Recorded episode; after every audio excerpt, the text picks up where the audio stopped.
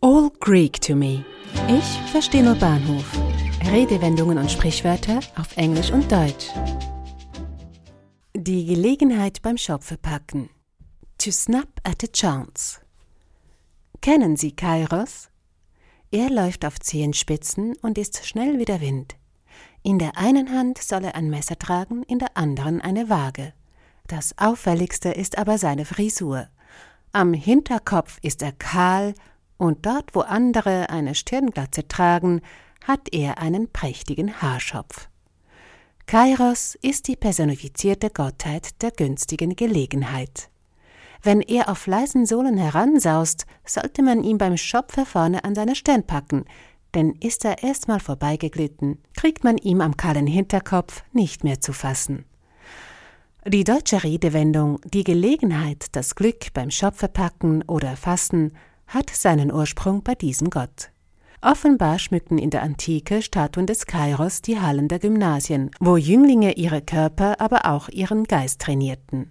Der Kairos sollte die Jungen ermahnen, günstige Gelegenheiten zu erkennen und als Chance zu sehen. Man muss die Gelegenheit beim Schopfer packen, sonst ist sie gleich wieder weg.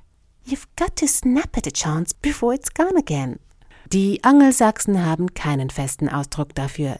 Sie knüpfen die günstige Gelegenheit auch nicht an den Schopf des Kairos. Sie schnappten eher nach einer Chance. To snap at a chance. To snap bedeutet schnalzen, klicken, aber auch anschnauzen oder eben schnappen, schnell zupacken. Das Wort Chance wurde aus dem Französischen übernommen, wo es die Bedeutung Glücksfall, Aussicht oder Möglichkeit hat. Es leitet sich aus dem altfranzösischen Chance ab, das wiederum aus dem Vulgärlatein cadentia, Kadenz stammt. Cadentia von cadere bezog sich auf das Fallen der Würfel beim Glücksspiel. Je nachdem, wie der Wurf gelang, bedeutete es Gewinn oder Verlust. Später wurde das Wort auf das Glück und die Gelegenheiten im Leben übertragen.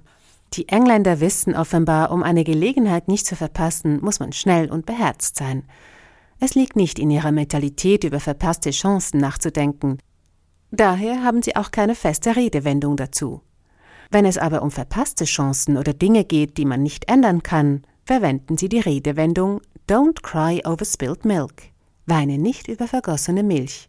In der deutschen Sprache gibt es für diese Wendung keine feste Metapher. Übrigens, wer Angst hat, sich entscheiden zu müssen, der könnte an Kairophobie leiden. Man sieht es vor, situative Entscheidungen zu vermeiden. Ich hingegen packe die Gelegenheit beim Schopfer und lade Sie ein, meinen Podcast All Greek to Me, Redewendungen auf Englisch und Deutsch, so oft zu teilen, wie Sie können.